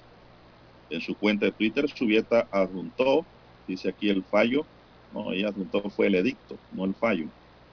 Y escribió, después de seis años se me hizo justicia. Nadie está por encima de la ley, dice. En 2016 Subieta había sido despedida pese a que se encontraba bajo el fuero maternal. En su lugar habían colocado a Blanca Herrera como presentadora de noticias. TVN alegó que Subieta no estaba despedida, sino que estaba en negociaciones, pero las reuniones no dieron frutos, por lo que ella decidió poner sus abogados. Sigo luchando por convicción, voy a pelear. TVN tres años no me ha pagado ni un real, le dediqué 15 años de, de mi vida. Entré ahí a los 19, explicó hace un tiempo. María Pía destacó que le dolía la manera en que se hicieron las cosas y aclaró que no peleaba por capricho, sino por un derecho. Lara. Así Así que es. pues ganó la casación, última instancia, Lara, extraordinaria. Ah, sí, fue una pelea Eh, larga. Con, sí, con la labor realizada en el montículo por el amigo Fraguela, Así es, Alfonso Fraguela. Don Alfonso Fraguela, y también el, como quien dice, el cierre del taponero de don Isaac Figueroa. Dos, dos distinguidos letrados de este país. Fueron Doci- los que ganaron la demanda. Sí, 211.063 dólares con 65 centésimos.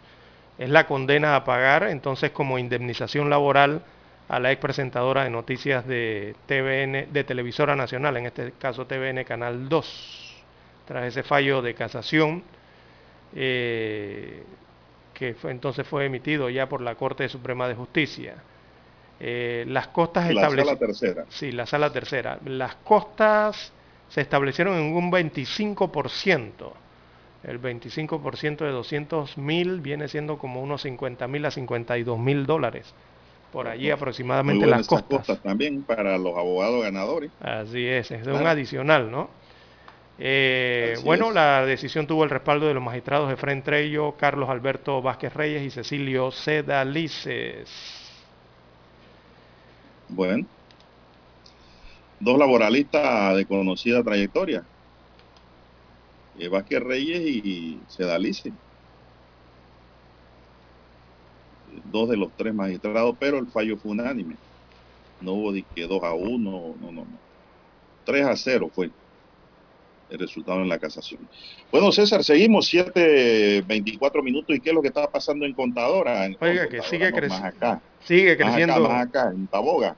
Sí, en Taboga, en Taboga. Sigue creciendo el descontento de ese decreto 11 del pasado 31 de diciembre, expedido por la alcaldesa de Taboga, Magali Ricor, del Partido Revolucionario Democrático, que prohíbe entonces a quienes viajan a esa isla llevar comidas preparadas y licor.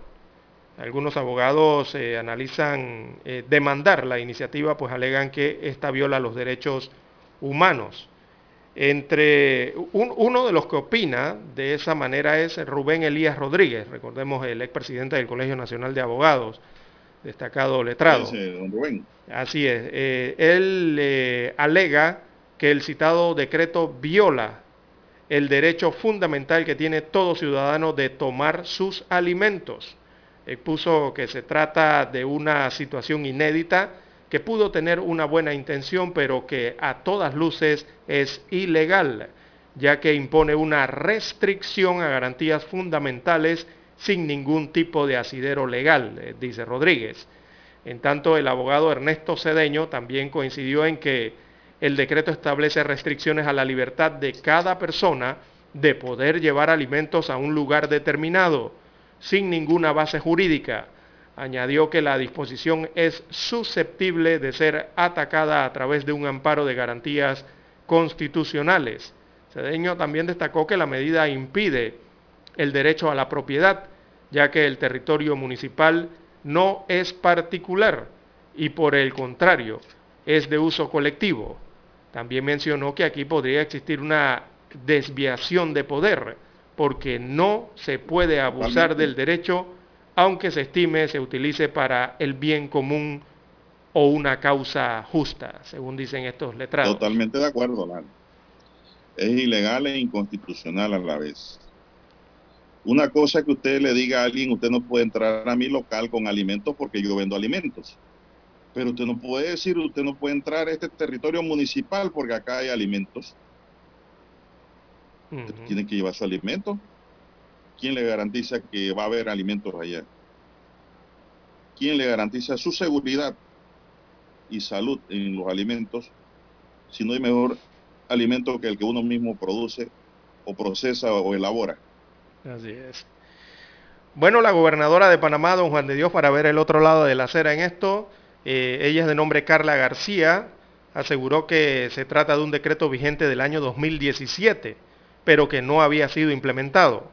Contó la gobernadora de Panamá que la alcaldesa Ricor le explicó que los comerciantes de Taboga, dueños de restaurantes, le dijeron que se sienten muy contentos con la medida, pues han vendido en su totalidad la comida. Esto por parte de los comerciantes.